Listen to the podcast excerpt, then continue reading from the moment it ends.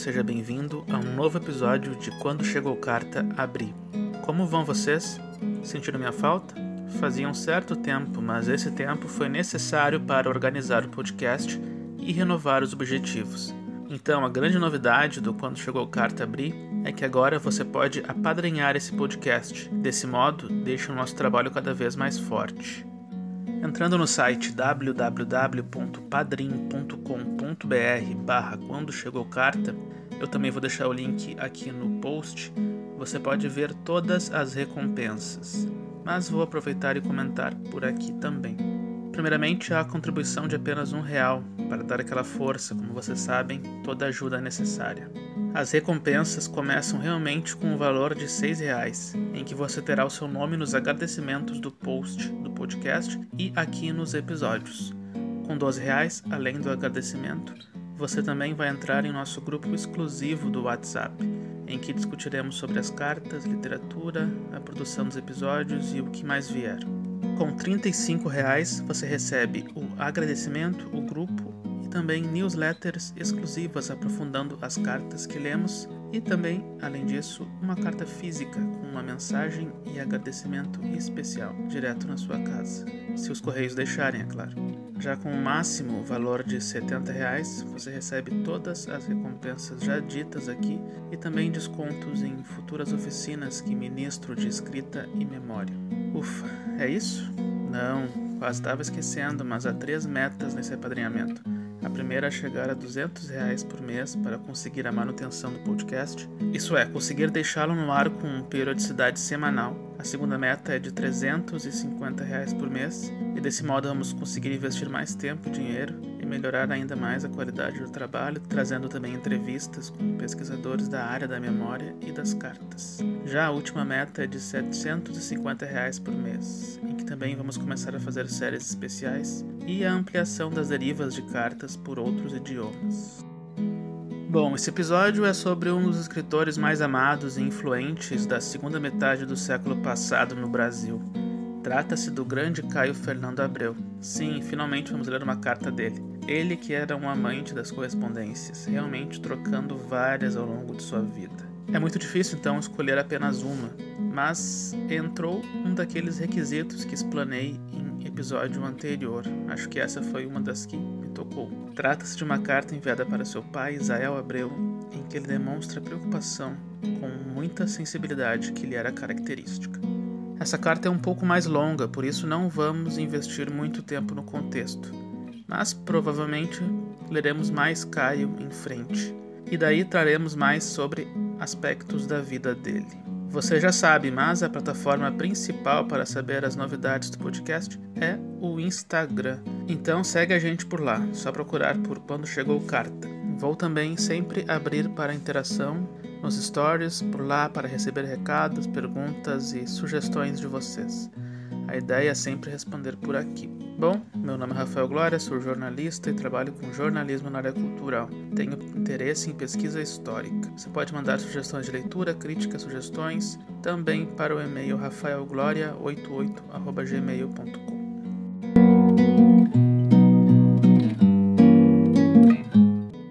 Caio Fernando Loureiro de Abreu nasceu em Santiago do Boqueirão, no interior do Rio Grande do Sul, no dia 12 de setembro de 1948. Virginiano, portanto.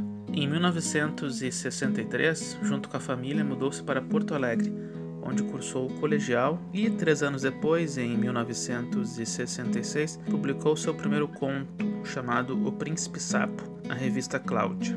Nesse mesmo ano, iniciou seu primeiro romance, O Limite Branco. Em 1967, Caio ingressou nos cursos de Letras e de Artes Cênicas na Universidade Federal do Rio Grande do Sul, mas acabou largando as duas para se dedicar ao jornalismo, se mudando para São Paulo para ingressar na primeira redação da revista Veja, após ser selecionado em um concurso nacional, isso no ano de 1968 já. No começo dos anos 70, sendo perseguido pela ditadura militar, Caio levava uma vida complicada. Primeiro morou no Rio de Janeiro, onde passou a trabalhar como pesquisador e redator das revistas Manchete e Pais e Filhos. Nesse mesmo ano, retorna para Porto Alegre, onde é preso por porte de drogas.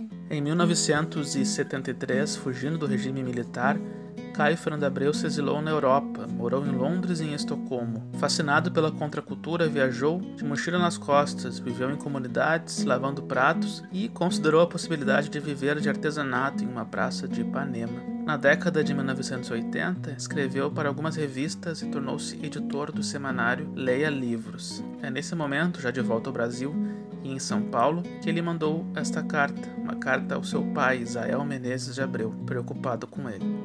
Bom, sem mais delongas, vamos à leitura.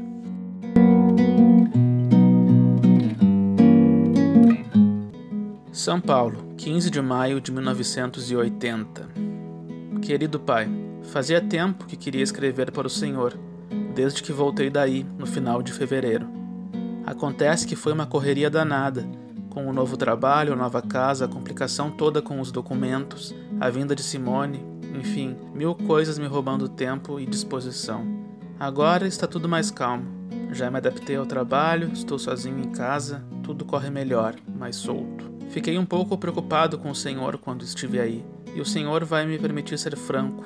Tenho a impressão de que o Senhor está levando uma vida muito amarga. Ficou na minha cabeça uma frase que o Senhor disse logo ao voltar daquela viagem a Santiago. Algo como: Eu já morri e não sei. Ô pai, que é isso? Entendo, e mais profundamente do que o senhor possa imaginar, o quanto a mudança de Santiago para Porto Alegre, a reforma no quartel, o abandono da maçonaria devem ter agido dentro do senhor para que fosse acontecendo esse sentimento de distanciamento da vida. Mas acontece que o senhor não colocou outras coisas para substituir essas, e eu não entendo por quê. O senhor abandonou até mesmo a leitura, parou de ir ao cinema, de sair, quer dizer, deliberadamente foi se afastando de tudo. Num velho, eu até entenderia essa atitude, mas o senhor não é um velho. Imagino que existam razões fortes ou complexas dentro do Senhor para provocar essa atitude, mas há de concordar comigo que, fora do Senhor, essas razões não existem. Tenho andado bastante por aí, conhecido muita gente e, honestamente, pouquíssimas vezes, ou quase nunca, encontrei uma família como a nossa. Unidos, amigos, solidários, com essa mãe fantástica que é a dona Nair, segurando a barra de todos.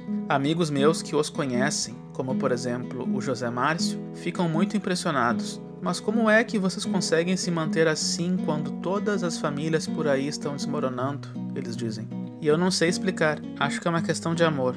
Fiquei preocupado também com a mãe quando estive aí. Ela está cansada, pai. É muita seguração de barra. Há anos. Meu Deus, ela só trabalha sem descanso, quase sem diversão. Achei-a triste. Mas não pense, por favor, que esta carta é para recriminá-lo. Não se trata disso. Apenas gostaria de compreendê-lo melhor e, se possível, de ajudá-lo, como o senhor e a mãe me ajudaram e ainda ajudam durante muito tempo. Eu gostaria de convidá-lo para vir com a mãe, passar um tempo comigo. Acho que julho é uma boa época, porque coincide com as férias da mãe e tal. A casinha é realmente ótima e, como estou sozinho agora e por muito tempo, há bastante espaço. Tem dois quartos em cima, deles seria de vocês. Por enquanto, ela está um pouco vazia como estou comprando o telefone, saiu 50 mil, este mês me sobrou pouquíssimo dinheiro, mas acabo de pagá-lo no final de maio, portanto em junho ela deve estar pronta. Fora a alegria que me dariam, acho que faria muito bem ao senhor sair um pouco. Tem tanta coisa aqui por cima, pai. São Paulo é uma cidade fascinante, cheia de vida. Depois lembro que a tia Ninica ofereceu o apartamento dela no Rio. Vocês poderiam estender a viagem até lá. Uma cidade linda demais. Pense nisso. Gostaria tanto que o senhor e a mãe conhecessem o lugar onde vivo. E não me venham com desculpas tipo dinheiro. A passagem de ônibus custa tanto quanto de Porto Alegre a Itaqui, e de avião pode ser feito um crediário que saia ainda mais barato. Eu não vejo problemas. Talvez o senhor não tenha vontade de sair, mas será que não vale a pena um esforço? Às vezes, a gente vai se fechando dentro da própria cabeça, e tudo começa a parecer muito mais difícil do que realmente é.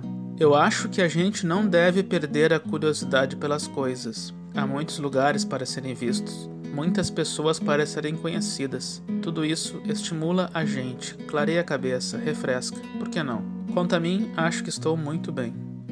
Poucas vezes tenho me sentido assim. Pela primeira vez estou comandando completamente a minha própria vida. Morar só é uma experiência fantástica. Tenho uma empregada ótima, Renilda, uma baiana flor de boa vida, mas muito bom caráter. E como isso é raro por aqui, o resto não importa muito. A casa tem um jardinzinho nos fundos, um pequeno pátio que tenho cuidado muito, principalmente nos fins de semana. Terça-feira aconteceu uma coisa ótima. Como o senhor sabe, há quatro anos eu fazia psicoterapia. Primeiro aí, dois anos, com o Dr. Mário Bertoni, que morreu naquele desastre. Depois continuei aqui, em grupo, e há alguns meses que eu vinha pensando em parar. Não se tinha mais grandes problemas para discutir. Nesse tempo todo, aprendi a me conhecer, a conviver comigo. Me tornei muito mais tranquilo, muito mais seguro. Falei nisso às outras pessoas do grupo, ao Dr. Domingos, o psicanalista, e à Susana, a psicóloga assistente dele. Foram ótimos comigo. Acham que eu estou realmente bem, que tenho mesmo condições de segurar a minha barra sozinho. Enfim, ganhei alta, o que é uma coisa rara em terapia. Às vezes as pessoas ficam 10, 15 anos em tratamento. Isso me deixou ainda mais confiante. No trabalho tudo vai bem, tenho um chefe excelente, Caloca.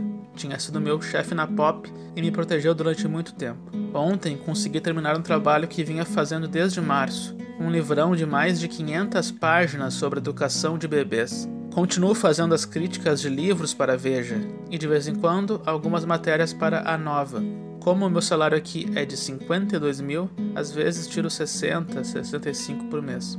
Dá para levar, apesar do Delfim Neto.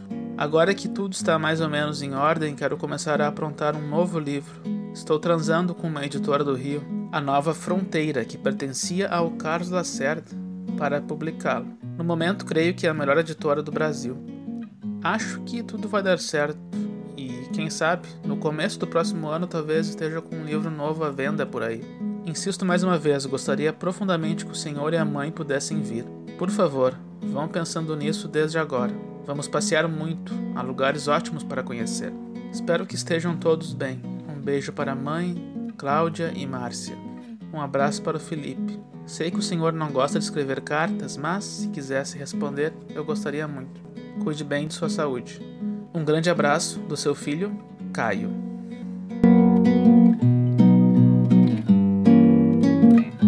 E aí, gostaram da carta? Segundo a enciclopédia do Itaú Cultural, na literatura de Caio Fernando Abreu, pode-se perceber as marcas e a influência de autores como Clarice Lispector, Hilda Hilst, Gabriel Garcia Marques e Júlio Cortázar. Podem ser facilmente detectadas em seus livros, em diferentes momentos, a música, o teatro e o cinema também atuam como fontes de inspiração tão relevantes quanto a própria literatura. Caio foi agraciado três vezes pelo Prêmio Jabuti de Literatura, o mais importante prêmio literário do Brasil. Ele tinha muitos amigos, deixou muitas lembranças e afetos por onde passou. Infelizmente, morreu jovem demais, aos 47 anos, em 1996, em decorrência de complicações da saúde devido à AIDS. Para a produção desse podcast, contamos com a pesquisa no site do Itaú Cultural e no livro Caio Fernando Abreu, Cartas, organizado por Ítalo Morricone, em onde está inserida esta correspondência. Leremos muito mais Caio em breve. Lembrando, se você gosta desse podcast, ajude compartilhando nas suas redes sociais ou apoiando ele no nosso Padrim. Então é isso. Obrigado e até a próxima.